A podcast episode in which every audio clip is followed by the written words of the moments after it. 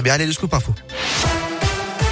Et à la une de l'actu, trois policiers clermontois blessés par des tirs, vraisemblablement des plombs de chasse d'après la montagne. Les faits remontent à samedi soir alors qu'ils intervenaient pour une agression près d'un campement de gens du voyage dans le secteur du puits de Crouel.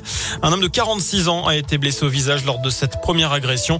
Le ou les tireurs présumés n'ont pas été identifiés. Les policiers agressés, eux, ont déposé plainte.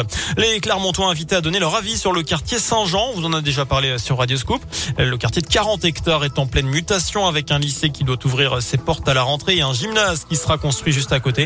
C'est une opération qui va s'étaler sur une dizaine d'années. Une réunion publique de lancement de la concertation a lieu ce soir à 18h30 à la cour des Trois Coquins. C'est 12 rue Agrippa d'Aubigné. Un troupeau de vaches laitières intoxiquées en Haute-Loire. Un couple d'exploitants agricoles de Saint-Maurice-sur-Lignon a perdu la moitié de ses animaux récemment, victimes de malveillance. Les deux agriculteurs sont en fait partis au salon de l'agriculture. C'était fin février. Et pendant leur absence, un individu serait entré dans l'étable. Il aurait coupé l'électricité. Il aurait donné accès à l'alimentation aux vaches et elles se seraient servies. Certaines sont tombées malades, elles ont attrapé une acidose. En tout, plus de 20 bêtes sont mortes sur la moitié du troupeau. L'autre moitié a perdu 50% de lactation. Le couple a porté plainte. Dans le reste de l'actu, des barrages filtrants, des opérations escargots et des blocages. Plusieurs opérations ont eu lieu un peu partout en France aujourd'hui pour protester contre la hausse des prix du carburant. Dans la région, la raffinerie de Fézin près de Lyon a été bloquée très tôt ce matin par une vingtaine de tracteurs et de semi-remorques. Beaucoup d'agriculteurs étaient présents pour dire leur colère. Parmi eux, Manuel Arandel, qui est aussi représentant de la Confédération paysanne en Savoie. La priorité, bien sûr, ici, c'est l'explosion du prix du gasoil. Il y a à peu près un an, on était à 80 centimes le litre.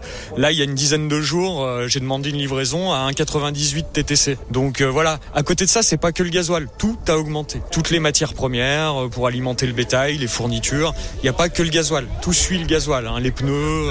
Les aides, il y a un moment, on n'aimerait pas vivre d'aide, quoi. On aimerait bien vivre de notre travail avec un, un prix qui soit acceptable pour les producteurs de céréales et acceptable pour aussi les élevages qui vont acheter les céréales derrière. Voilà, le préfet était attendu sur place un peu après 15 heures pour faire évacuer les lieux vers de nouvelles sanctions contre la Russie après une nuit meurtrière à Kiev en Ukraine où un bombardement a tué au moins 8 personnes. Les ministres des Affaires étrangères de l'Union européenne se réunissent aujourd'hui.